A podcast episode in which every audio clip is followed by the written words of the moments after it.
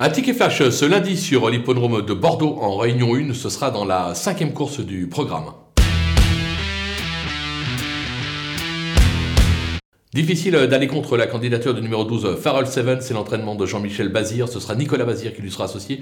Le cheval sera plaqué devant, déféré des postérieurs, il est en grande forme actuellement, il devrait une nouvelle fois passer le poteau en tête. On va lui opposer le numéro 11, euh, Fashionable Quick, euh, qui vaut mieux que sa dernière euh, tentative, un échec, une onzième place. Juste avant, c'était vraiment très bien.